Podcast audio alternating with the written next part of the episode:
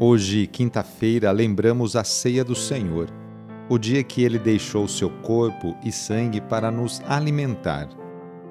Peçamos de maneira especial neste momento de oração por todos os pequenos e médios comerciantes que também estão sofrendo com essa pandemia. Iniciemos a oração invocando a Santíssima Trindade. Em nome do Pai, do Filho e do Espírito Santo. Amém. Senhor nosso Deus, nosso Pai, nós cremos em vós, nós esperamos em vós, nós vos amamos, nós vos agradecemos este dia e vos damos graças porque estamos com vida.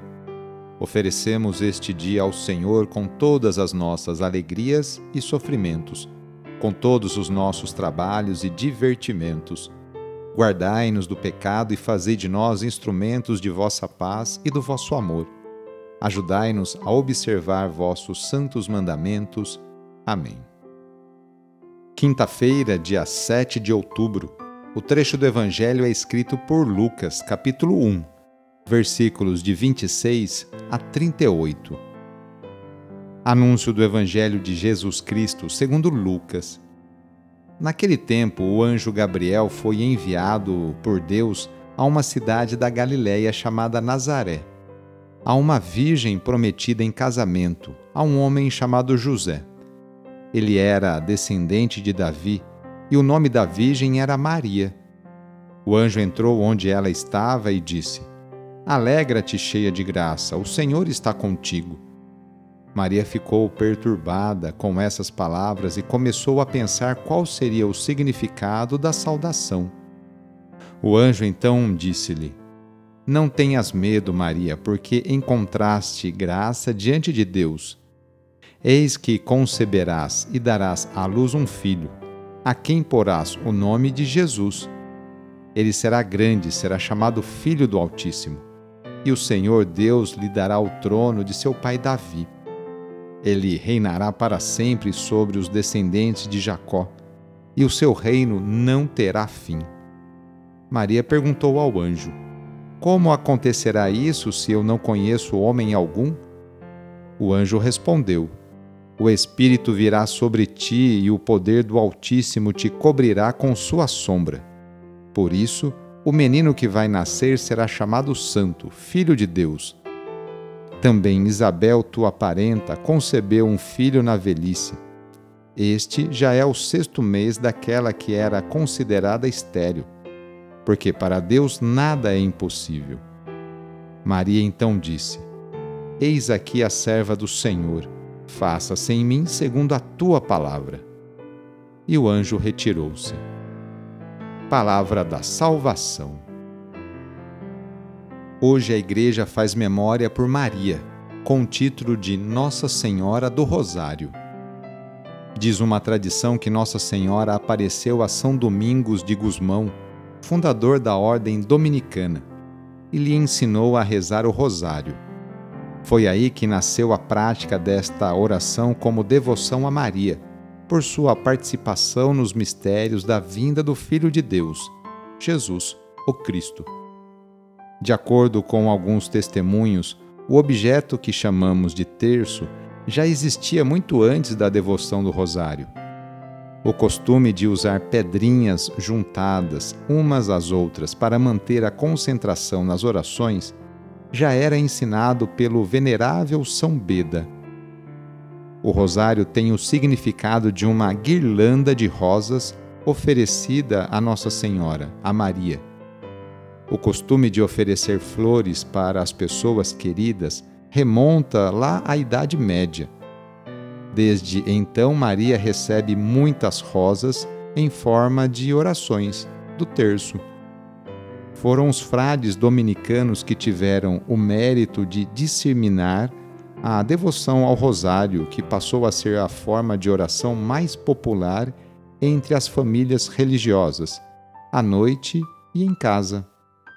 Ele é formado pelas duas orações básicas do catolicismo: o Pai Nosso, ensinado pelo próprio Jesus Cristo, e a Ave Maria, nascida da Anunciação feita pelo anjo Gabriel à Virgem Maria. e das palavras de sua prima Santa Isabel. Enquanto se reza, ele nos leva a meditar sobre os mistérios da vinda do Filho de Deus entre nós, isto é, anunciação, nascimento, vida, paixão, morte e ressurreição de Jesus. Com a forma do calendário litúrgico de 1960, a festa do Santíssimo Rosário, como era chamada, passou a ser o dia da comemoração de Nossa Senhora do Rosário. E o mês de outubro dedicado ao Rosário e a todas as missões apostólicas. Hoje queremos colocar nas mãos de Deus a vida de tantas crianças, adolescentes e jovens. Quantas famílias neste momento não passam dificuldades com seus filhos? Peçamos que Deus afaste nossos jovens do caminho das bebidas, das drogas e da violência, para que a juventude tão querida e amada por Deus e por Dom Bosco seja o presente e o futuro de nossa cidade, estado e país. Reúna agora as crianças, os adolescentes e os jovens e vamos pedir a Deus a sua bênção sobre elas. Senhor nosso Deus, que da boca das crianças recebestes o louvor do vosso nome, olhai benignamente para estas crianças e por esses jovens, e assim como vosso Filho, nascido da Virgem Maria, recebia de boa vontade as crianças e os jovens, as abençoava, abraçava, e as punha a todos como exemplo a imitar, assim também, Pai Santo, derramai sobre elas a vossa bênção, para que, à medida que vão crescendo, por meio de sã convivência com os adultos e com a assistência do Espírito Santo, se tornem testemunhas de Cristo no mundo e sejam mensageiras e defensoras da fé na qual foram batizadas. Por nosso Senhor Jesus Cristo, vosso Filho, na unidade do Espírito Santo. Amém. A nossa proteção está no nome do Senhor, que fez o céu e a terra. O Senhor esteja convosco, Ele está no meio de nós. Pela intercessão de Santa Mônica, desça sobre você, sobre a sua família, sobre o seu trabalho e intenções, a bênção do Deus Todo-Poderoso. Pai, Filho e Espírito Santo. Amém. Foi muito bom rezar com você hoje, neste dia. Se a oração está te ajudando, eu fico muito feliz. Então, que tal enviá-la para seus contatos, familiares, amigos, conhecidos? Sou o padre Edmilson Moraes, salesiano de Dom Bosco, e moro atualmente em Piracicaba, no estado de São Paulo. Que Deus continue abençoando você e sua família. Abraço e até mais.